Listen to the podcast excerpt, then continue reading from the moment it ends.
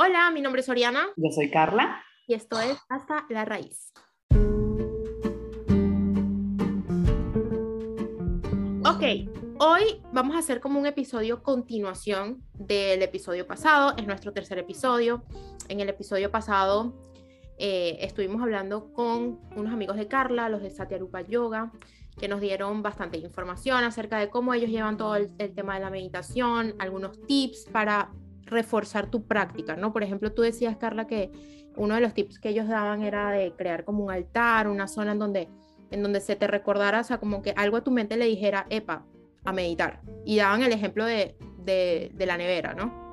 Claro, a mí me, lo que me gusta de, eso, ¿no? Y, que siempre está como esa búsqueda de, de, bueno, de cómo me puedo aportar esa persona que seguramente tiene como más conocimiento y más experiencia, es ¿qué te, va, te recuerda también? Porque a veces pasa que, que si, por ejemplo, en nuestro caso que ya hemos tenido como un tiempo de aprendizaje y de experiencia, eh, entender que nunca, nunca llegas a una meta, ¿no? Siempre estás aprendiendo nuevas cosas y, y siempre estás a veces como te distraes y te olvidas y de repente hay algo que te puede decir otra persona que como que te vuelve a poner en el camino y yo justo acabo de llegar de viaje, justo estaba así como súper desordenada, no había podido como volver a, sentarme, a, encontrar mi, mi, espacio para hacer, las, por hacer estas prácticas.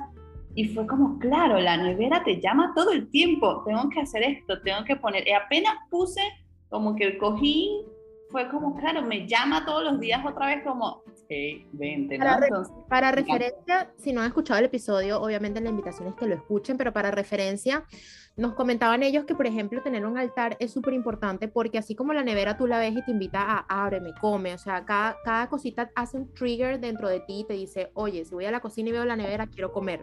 Si tienes un altar, lo ves, dices, bueno, quiero meditar. Es como, eh, son esos truquitos que por más simple sea, sí, facilita, facilita mucho el, comprometerse con la práctica, que es algo súper importante para todos aquellos que, que de verdad quieren adentrarse a la meditación. La práctica y la constancia es clave.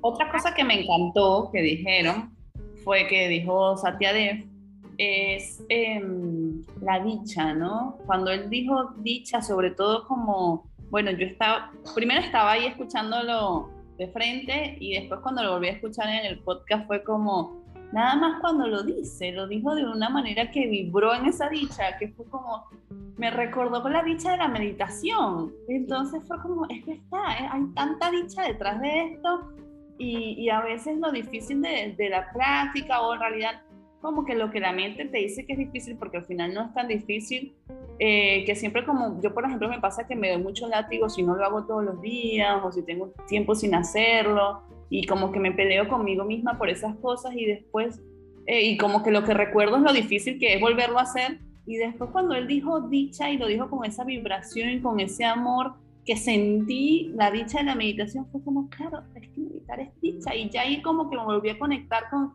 es que a mí me encanta hacerlo y, y qué placer. Y fue como otro trigger para decir, me, vuelvo a sentar, ¿no? Así que esas dos cosas para mí desde el podcast pasado fueron las, las, que más me, me gustaron.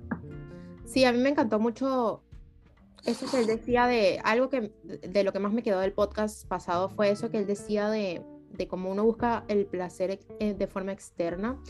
Eh, estamos hablando Carla y yo antes de conectarnos a grabar porque bueno, estamos dando como unas ideas eh, de lo que vamos a decir hoy y algo que me, me algo que me gusta a mí mucho de todo este mundo es cómo, cómo penetras un poquito más dentro de tus propias dimensiones, ¿verdad? Porque el placer es una dimensión y el placer cuando lo, cuando lo tocas de, de forma externa, o sea, cuando cosas externas te hacen sentir a ti placer, es una membrana súper superficial de ti misma. Fíjense que podemos conseguir placer de manera fácil, o sea, no es la cosa más difícil. Podemos ir a a comernos algo sabroso y experimentamos placer, a través del sexo experimentamos placer. Hay muchísimas cosas que exteriormente te tocan y fácilmente te hacen sentir placer y uno se queda como enganchado tan tanto tiempo o, o mucha gente se queda enganchado a lo largo de su vida en esa membrana superficial del placer porque es, es algo súper envolvente primero y que lo tocas de manera fácil. La cosa es que cuando, y lo decía, lo decían en el podcast anterior, que cuando tú buscas el placer afuera, llega un momento que como que la cosa no es suficiente. Como que por más que busques y busques y busques, pareciera que no, no estás dando con lo que es, como que siempre hay una sensación como que tratas de, satisfacerla y no la encuentras. Si es con sexo, pues es más sexo. Por ejemplo, Sadhguru, el, el maestro que yo escucho, él siempre te dice que uno uno quiere ampliar, ampliar de lo que conoce. Siempre hay, el ser humano siempre tiene esa necesidad de expansión y la vas a buscar a través de lo que conoce. Si es el dinero, el dinero te da a ti placer, pues es más dinero. Si es sexo, pues es más sexo. Si es drogas, pues es más drogas. Comida, más comida. Uno siempre está tratando de, de satisfacer ese placer a un nivel que nunca va a ser conseguido por medios externos. En cambio, además, Ori, es muy interesante lo que estás diciendo, que además vivimos en una época donde la mayor enfermedad del mundo, la pandemia de esta era, es la depresión, que justamente es la capacidad de, la incapacidad en realidad de sentir placer. Entonces es ahí, porque, lo, porque en esa búsqueda de la afuera hay un momento en que como que se quema esa capacidad y ya no hay nada afuera no lo consigues. ¿Qué es? Además, como que... No solo eso, no solo eso, sino que hay veces como que lo que te, ti te daba de placer deja de existir. Por ejemplo, hay gente que, hay gente que, bueno, el placer me lo da otra persona. Yo soy feliz y yo estoy con esta persona. Esta persona deja de estar, entonces ya yo caigo en depresión. No hay placer, no hay nada, la vida es horrible, la vida es triste, porque únicamente até esa, ese, esa satisfacción a una persona externa y nos olvidamos de que somos seres completos únicos y que estamos bien como estamos en nuestro interior si empezamos a hacer esa exploración de las otras dimensiones que nosotros mismos tenemos dentro de nosotros mismos. Y es algo que, que obviamente la práctica meditativa te da, porque fíjate, yo por ejemplo he tenido mis propios, a ver, como que sí, me siento a meditar todos los días por un mes y de repente tú lo sabes, hay como ciertas cosas que te desconectan, perdiste tu práctica, lo dejaste de hacer, etcétera, etcétera, y te desconectas. Pero algo que yo quiero como dejarle a la gente que nos escucha es que son varias cositas, son varios componentes que te van a ayudar a ti a tener una meditación más profunda y a simplemente lograrla. Porque lo que te comentaba a ti fuera de, de este podcast es que yo, por ejemplo, a veces me pregunto, pero qué, cosas están haciendo que yo sencillamente esté teniendo mejores meditaciones últimamente? Sí, siendo sincera, no he sido la más constante con la práctica como tal, a sentarme a meditar. Pero resulta que cuando voy y lo hago, y tengo la disposición y, estoy en el, en el ambiente correcto, se me hace fácil hacer el clic de esto que vamos a hablar luego de, de, lo que puedes conseguir sintiendo con la meditación, ¿no? Se me hace muy fácil ir adentro. Y es que yo... Eh, como no llevo el yoga nada más a un nivel, eh, hago yoga porque quiero, quiero pararme de mano, o no lo llevo nada más a un nivel de que medito porque quiero ah, callar mi mente, sino que lo llevo a un nivel de, sabes, así veo yo la vida. Ahora, ahora ¿qué adopté yo del el yoga? Adopto del yoga la tecnología y el mecanismo que es para ver la vida. Y ese, ese simple pensamiento o esa manera de ver la, existencia o de, decidir vivir en estos momentos me ha llevado a que las cosas que hago día a día me facilitan el hecho de sentarme a meditar y poderlo hacer de una manera más profunda. El simple hecho que yo decida ver y una práctica que hago, y es otra cosa que hablaremos más adelante de la, de la meditación de compasión, y que es que yo decido ver a cada persona desde, desde dónde actúa y por qué actúa así en lugar de verla ay, por las carencias, porque qué mala persona es, porque qué horrible es, en vez de, ir de frente con la, con la decisión de juzgar, voy con la decisión de entender. Ese simple hecho de, conectar con la gente así hace que cuando yo me vaya a sentar a meditar se me haga mucho más sencillo.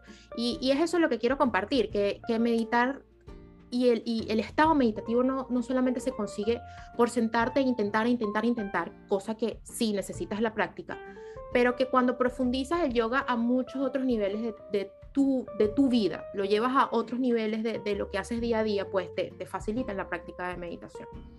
Claro, porque por ejemplo, mm, o sea, lo que yo entiendo de lo que dices que estoy totalmente de acuerdo es que, por ejemplo, yoga, eh, cuando ves su definición, no es las asanas, ¿no? Eh, yoga es todo un sistema es todo una filosofía, es todo una que te cambia tu perspectiva y lo que vas teniendo es un cambio de perspectiva y un cambio de patrones general, yo, una de mis maestras, que es Estela Maris, que ya le he mencionado, decía, yo no he visto a nadie que se transforme en nada más meditando. Es como, sí, la meditación tiene su alcance, tiene su, tiene, y es vital, además, es uno de los pilares vitales, pero no es solo eso, ¿no? Y hablábamos también de que uno dice meditación y parece que estás hablando de, de una cosa, ¿no? Es como decir deportes. Eh, no hay un solo tipo de deporte, hay muchísimos tipos de meditación. Hay meditaciones que nada más te ayudan y ya está, eso está súper investigado, que, que, después podemos profundizar sobre eso. Es, hay meditaciones que, que te ayudan a, a, hacerme, a concentrarte más, hay meditaciones que te ayudan a bajar el estrés y hay meditaciones, como tú dices, te ayudan a transformarte y te ayudan a ver una vida llena de compasión y así cambian tus perspectivas de cómo vivirla, ¿no? Y cuando, y yo me acuerdo, hay un libro que súper recomiendo, que fue de los primeros libros que a mí me voló la cabeza, que se llama La autobiografía de un yogi, de Paramahansa Yogananda, y él decía que los, los, grandes yogis meditan caminando, o sea, ya, ya, ya andas meditando, ¿no? Entonces, es un estado, eh, porque al final la, la meditación, y es algo que, o sea, como que es difícil de captar cuando no tienes entendimiento completo, pero al final la meditación es un estado, es un, es un estado meditativo al que llegas. Todas las meditaciones que practicamos y por, por cosas del lenguaje se llama meditación de, meditación así, meditación asado, pero en realidad son como sádanas, ¿no? Son procesos para conseguir algo, procesos para conseguir algo. Y luego están estos yogis que al final su vida se convierte en meditativa, están en una sensación de meditación, en un estado de meditación todo el tiempo, porque fueron un poquito de cada cosa. Fueron transformando su vida desde, desde varios niveles que los permite ser seres meditativos, ser seres, seres que están en ese estado constantemente. Es como tú decías, que el, yoga ha sido transmutado de muchas maneras cuando lo hemos traído a esta parte del mundo, ¿no? Pero cuando tú y, mi recomendación y a la gente que me preguntan es que si van a ir al yoga, vayan a los yogas tradicionales, al nivel que lo quieran llevar, ¿no? Si, ah, depende de cada quien como, o sea, si tu interés es, pararte de mano es otra cosa. Pero cuando vas al yoga tradicional, haces hatha yoga, kundalini yoga, estos yogas que, que te hablan no solamente de, las, de los asanas, no solamente de las posiciones, sino que te, te hablan del yoga como tecnología, tú empiezas a ver que te puedes transformar desde muchos aspectos día a día, así no te estés sentando a meditar todos los días. Porque la vida misma puede ser un un proceso de transformación. Y una cosa que leía hoy, por ejemplo, en un libro que yo estoy leyendo que se llama Karma de Sadhguru, es como el yoga sencillamente es un proceso para para afinar tu cuerpo. Él decía, y esto me pareció súper interesante y lo quiero compartir, es que tu mente tiene la capacidad de discernir, ¿verdad? O sea, como que ella puede emitir juicios, puede decir, bueno, esto está bien, esto, esto está mal, esto, esto me gusta, esto me cae bien, esto no me cae bien. Tu cuerpo, por lo contrario, no tiene esa capacidad. Tu cuerpo es un instrumento de percepción. Entonces, el yoga como tecnología, cuando es bien aplicado, lo que hace es eh, llevar a, tu cuerpo a un estado de percepción mucho más afinado, mucho, mucho más... Eh, útil para tu vida, que, que tu cuerpo sea un instrumento útil en vez de ser un impedimento como lo es para muchísimos de los seres humanos y como lo ha sido para todos, porque no nos podemos negar que nuestro, nuestros pensamientos, nuestro cuerpo nuestra mente en algún momento han hecho impedimento para que tengamos una vida más plena. Total. Hay algo que me gusta de, de entender la meditación, es que yo siento que hay varias maneras de cambiar nuestro mundo, ¿no? Eh, y bueno, una hay maneras externas, ¿no? Como son quizás las leyes, las estructuras sociales, las dinámicas institucionales, donde sí cada uno podemos aportar algo para que cambie lo externo, ¿no? Eh, siempre hay algo, eh, yo, tenía un maestro que decía, eh, tú puedes hacer algo, así sea un metro de tu casa, no tienes que ir a África a, ayudar, a un metro de tu casa seguro hay, hay cosas que hay para mejorar y que tú puedes aportar que, para que eso cambie pero la meditación te da el entrenamiento mental para cambiar desde adentro, para entender que también hay cosas que no podemos cambiar y que este mundo que ahora cada vez, bueno, eh, hay, hay tanta sensación de soledad, cada vez hay más guerras, bueno, todo lo que sabemos, es, es, es el entrenamiento mental para entender que ah, puede haber un cambio que empiece desde adentro para después eso pueda ser, para poderlo hacerlo afuera, ¿no? Y tú lo que decías, que decías Sadhguru, eso es lo mismo que dice eh, el maestro Goenka desde Vipassana, ¿no? La meditación te va a ayudar a agudizar la mente y entender que también tu mente está llena, tu mente y tu cuerpo, porque al final somos uno, ¿no? Materia y, y mente, es entender que, que, estamos llenos de impurezas y que esas mismas impurezas son las que nos impiden realizar eh, las cosas que nos hacen bien. Entonces, eh, quiero aclarar aquí antes de que sigas, Carla, es que la gente a veces ve la palabra impureza como, como, como si algo malo algo malo, o no solamente algo malo, algo del juicio de, de, qué sé yo, religioso, etcétera, etcétera. No vean la impureza como eso, estamos hablando simplemente de una carga al final, y esto es algo que, que profundizaremos en otro episodio, pero somos una carga de memoria, o sea, hay memoria en nuestro cuerpo, hay memoria en nuestra mente. Cuando hablamos de impureza es que sencillamente hay demasiado, hay demasiada información, no estás, no estás claro. Lo podemos ver como obstáculos, o sea, haciéndolo simple y para luego meternos con ese tema, es, son obstáculos que no nos permiten que al final todo lo que queremos es, una, vivir una vida plena, una vida que, esté, que, que, sea valiosa para nosotros y, para nuestra comunidad. Entonces son esos obstáculos que no nos permiten acceder a eso que deseamos, porque al final, cuando todos llegamos a un lugar pidiendo ayuda, lo que queremos es ser felices. Entonces, tan simple, si supiéramos que es tan simple la meditación, yo creo que nos viene a decir, es tan simple como sentar, o sea, esta es la, una herramienta tan simple porque es muy simple ser feliz. como que no es tan complejo. Exacto, no, es tan complejo. Los no los hacen hacer como muy complejos y, al, y nos viene la meditación, creo, con los maestros y con el yoga, con todo, nos vienen a decir, no es tan, no es tan difícil. No es tan difícil. El, yo creo que la, la, la gran, el gran problema, vamos a verlo de una manera, es que somos, somos conciencia metido en un cuerpo súper evolucionado, ¿verdad? Que tiene muchas trabas a las que te puedes quedar atrapadas. Por ejemplo, si nos quedamos atrapados en el, en el, en el simple funcionamiento de los pensamientos, entonces, bueno, cada pensamiento te hace y te deshace y te deprime y te pone feliz.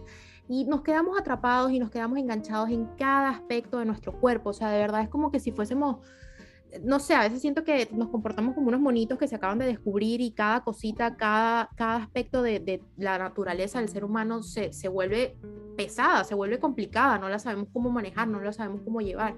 Y la meditación, como tú lo dices, es una, es una forma, y, y de esto quiero hablar ahorita, es, es una forma de que vas hacia adentro y te dices, pero es que la cosa no, no es complicada, o sea, no es complicada. Cuando empiezas a, hacer ese trabajo como de limpieza de todas esas impurezas que ya dijimos que no, no tienen nada que ver con lo moral, sino de que vas haciendo, vas haciendo un ajuste de tu percepción, tu cuerpo se va volviendo una herramienta que te funciona y no que te impide y va siendo mucho más sencillo ir para adentro. Y, y es lo que te venía contando y que ahora yo me siento a hacer mis meditaciones y cuando practico, obviamente con las técnicas, con, muchísimas cosas, o sea, obviamente no vamos a sentarnos a decir, ay, bueno, siéntate y vas a, vas a sentirlo ya de la noche a la mañana, no funciona tan así, pero cuando aplicas la técnica y cuando aplicas todo, todas estas cosas que hemos venido diciendo, no, sé, no, es tan, no es tan algo del otro mundo, te sientas y hoy, hoy en día yo siento que se me hace muchísimo más fácil cuando, cuando me pongo en el piso y pongo mi espalda recta y mi columna alineada y sencillamente hago, miro mi, mi giro mi cabeza un poquito hacia arriba y, y,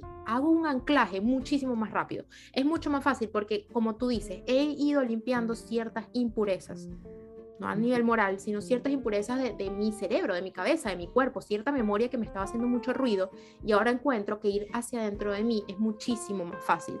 Y eh, eh, es a lo que quería hablar ahorita. No, no quiero que la gente se siente a, meditar y decir como que, bueno, voy a buscar ese placer, pero cuando lo encuentras, cuando lo encuentras es algo increíble. Existe, existe y algo que quería como comentar, porque a mí lo que me gusta de este podcast es como que nosotros podamos decir a las personas cómo, cómo nos ha ido, las cosas que nos han pasado, y creo que eso es como lo, lo, más interesante de, de, bajarlo como, porque la teoría, bueno, hay millones de libros y millones de videos, que, que, te puede decir todo, pero acá como, como nosotros lo hemos pasado a través de nuestra experiencia, ¿no? Y, y, algo que le comentaba Oriana es que eh, como yo empecé tan chica, eh, para mí fue como muy, muy, fácil, como tenía como menos impurezas por, lo, por la misma juventud, ¿no? Era como, em, como fue muy fácil conectarme con esa sensación de, bueno, me siento, en Vipassana sí no fue nada fácil porque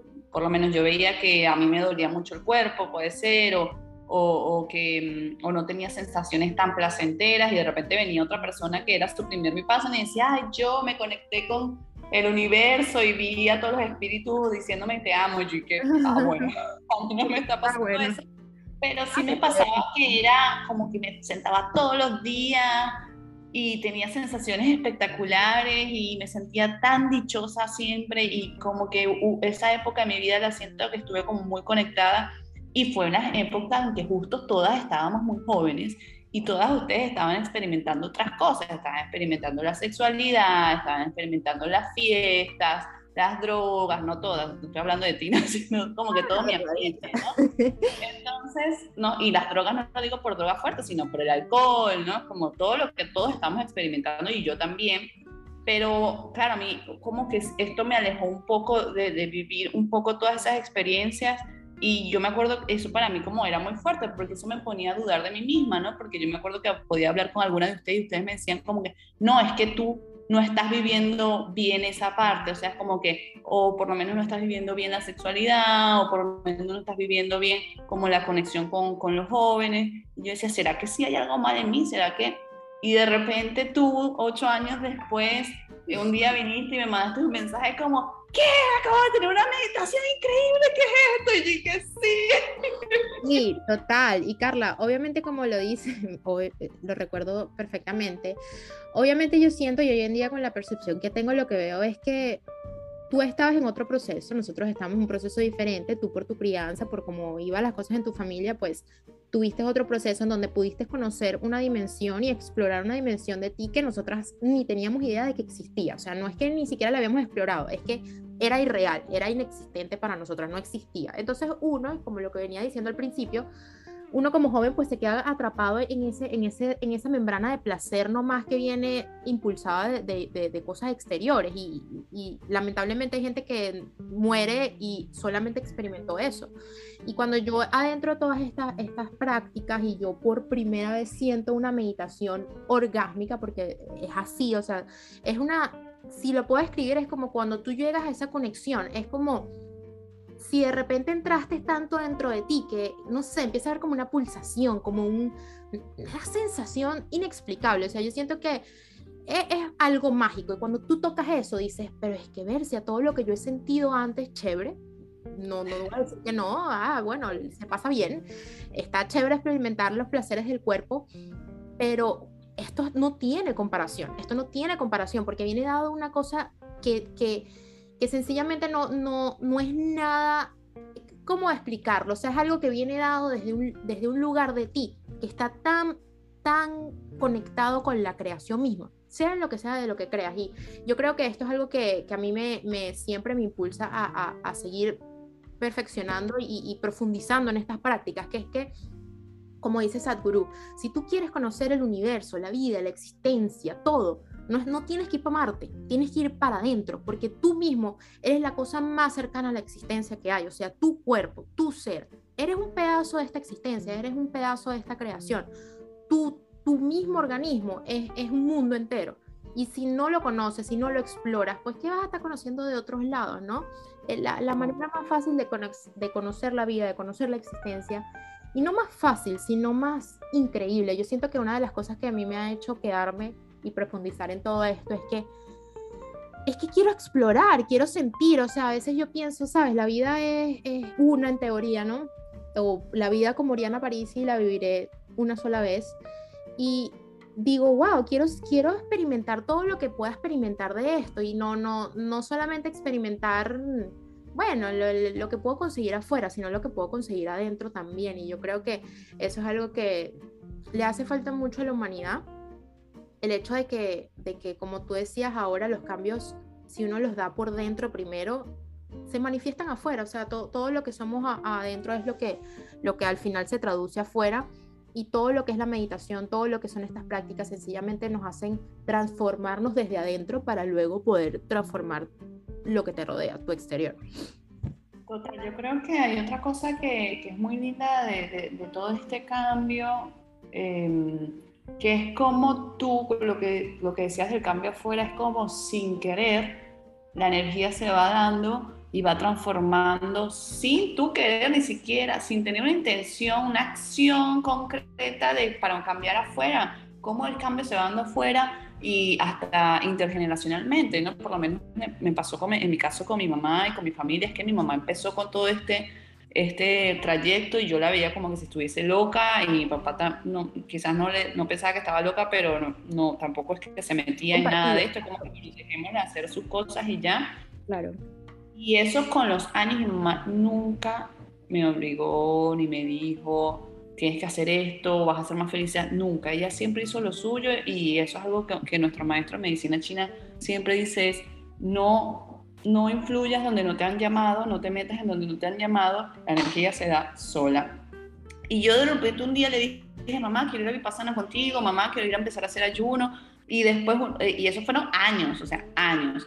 Yo creo que desde que mi mamá empezó hasta que todos nosotros eh, nos vimos como, como influidos por eso, pasaron como 10 años y el, último fue como mi papá, que mi papá nos llevaba a hacer yoga y se quedaba afuera esperándonos y después él de un día para otro es el profesor de yoga más increíble de este mundo que yo dije lo tiene que tener en los genes porque no puede ser que haga esas posturas teniendo 60 años y habiendo empezado como tan adulto, ¿no? Claro, y estos son temas que me gustaría obviamente profundizar en otros episodios en donde hablemos de estudios y cosas que, que, dicen que genéticamente una persona que empieza a hacer estas prácticas pues puede influenciar a, a, su, a, la generación directa, o sea, puedes tener influencias eh, de, tus prácticas, de, de, tu meditación, puedes empezar a hacer cambios en, en otras personas y, y, no solamente de tu familia, porque siento que algo que ha pasado conmigo y que pasó contigo, quizás hacia mí, yo hacia demás personas, yo ahorita me da mucha risa que a veces me, me, me alegra, me contenta mucho de que yo veo personas cercanas a mí que comparten a Sadhguru y que hablan de lo mismo y que sencillamente como que sin yo querer, no es que yo haya ido, a lo mejor siendo como una testigo de Jehová impartiendo la palabra, pero bueno, es algo que a mí me gusta hablar y yo lo comparto, ¿no? Pero siento que eh, involuntariamente he creado cierto impacto en la gente que me rodea que sencillamente quiere un poquito más de esto, que le interesa y que dice como que, oye, me, me parece chévere o, lo quiere simplemente explorar. Y yo siento que es eso, eh, es cuando tú empiezas tu cambio interno y en todos los aspectos. Miren, esto es algo cierto para todos los aspectos. En lo que, si tú quieres cambiar algo afuera, lo tienes que cambiar adentro. No puedes nada lo puedes ejercer afuera directamente. Cuando tú empiezas a transformarte a ti mismo, toda la, toda la situación alrededor se transforma poco a poco, no es de la noche a la mañana, pero, pero es, es, ese el trabajo, es transformarte a ti para poder transformar a, tu exterior. Hay otra cosa, Ori, que me parece que es como vital, eh, que, que, claro, como a mí me pasó cuando, por mi familia, que me vi como inmersa en ese mundo, y, pero después migré y para mí la migración me transformó por completo también, porque tuve como muchas partes. Yo cuando migré, me acuerdo mi mamá, hay una canción de, ay, ¿cómo se llama ella? Satán Kaur, Satán no puede ser, Kaur, algo con Kaur. Em, es una, una, mujer muy hermosa que canta mantras.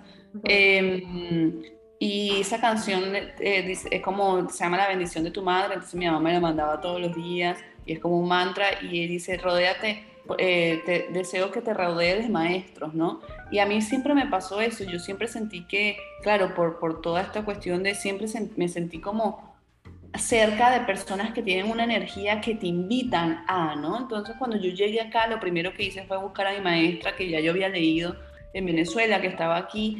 Para mí eso salvó mi migración porque era como, no importa lo, lo difícil que podía ser afuera, yo sentía que tenía mi refugio ahí y y que mi energía estaba en esa y, la verdad es que todo fue como muy sano para mí gracias a eso. Y después también hubo un momento en que me alejé y hubo un momento en que empecé como a, distraerme con, con, estas sensaciones del cuerpo, con estas sensaciones de... ¿Y cómo es?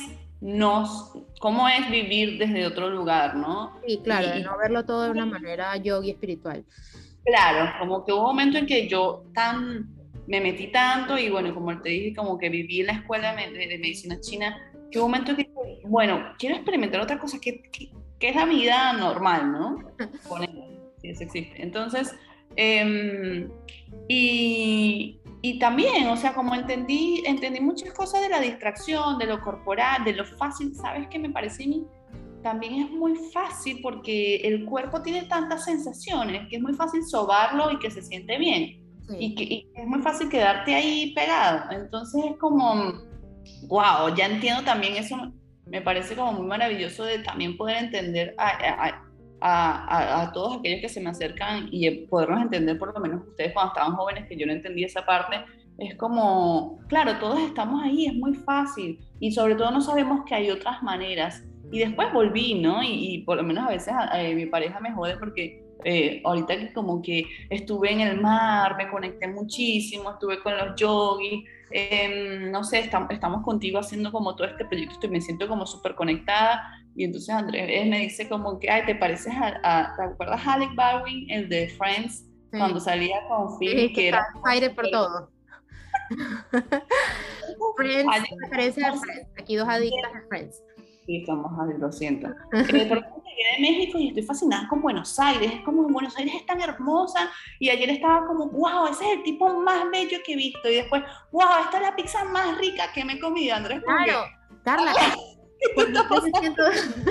una de las primeras cosas que me empezó a pasar a mí con todo esto fue que yo estaba maravillada todo me parecía, wow, mira, mira las estrellas, mira las nubes cómo se forman, todo me parece increíble, todo lo veo desde otro lado. Claro, y siento que, lo, que eso que creo que empecé con esta idea, después me fui para otro lugar, es la importancia de rodearte de personas que vibren en ese sentido y, dejarse arrastrar. Claro, y es lo que yo te decía con este maestro de Kundalini Yoga, que él, dice la espiritualidad se agarra, o sea, no se aprende, se agarra, la agarras de otra, de otra persona, una persona que está emanando este tipo de energía, este tipo de, de, experiencia ante la vida, tú, la puedes agarrar. Y bueno, este episodio que, que, lo estamos haciendo a partir del episodio de la meditación, el episodio pasado, lo que yo quiero que quede y lo que pienso que las dos queremos que quede como, como como mensaje aquí es que sí, la meditación, hay muchas formas de hacerlo, hay muchas formas de conseguirlo, hay muchos procesos que podemos hacer, pero no solamente lo piensen como el sentarse y, practicar, sino que si quieren de verdad adentrarse a esto como,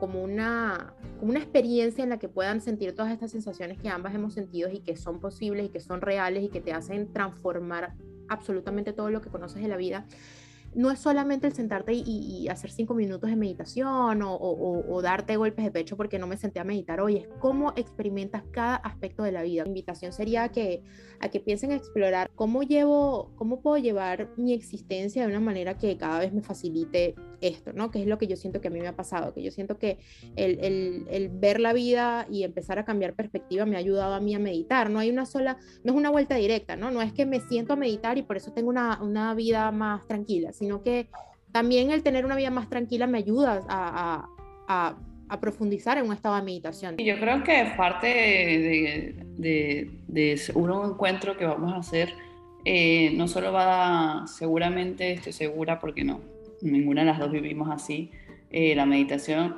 vamos a tener la parte de la práctica, pero también la parte de la filosofía y lo que te va a ayudar a cambiar toda esa perspectiva. Así que bueno. Vamos a seguir hablando más de esto, vamos a ver cómo nos podemos apoyar como comunidad, como personas que nos escuchan y sencillamente dicen, no, wow, yo quiero quizás un poquito más de eso y nosotros mismos, eh, apoyarnos unas a las otras. Yo creo que, como, como lo he dicho antes, Carla fue que sí, mi primera iniciadora en esto y me encanta volver a conectar con ella para, para las dos seguir aprendiendo cada una de, de cada una, porque yo siento que las dos... Yo puede ser que yo fui un inicio, pero ahora yo siento que tú eres como un empuje para que yo retome, así que... para que veamos cómo funciona la vida, ¿no? Entonces, bueno, espero que de, de este episodio les haya, haya quedado la, la idea de, de cómo meditar no es solamente un solo proceso, no es solamente sentarse a la práctica de meditación, sino que, bueno, son muchas cositas que se juntan para dar una consecuencia. Eh, gracias por estar con nosotros. Nos vemos en un próximo episodio y esto fue Hasta la Raíz.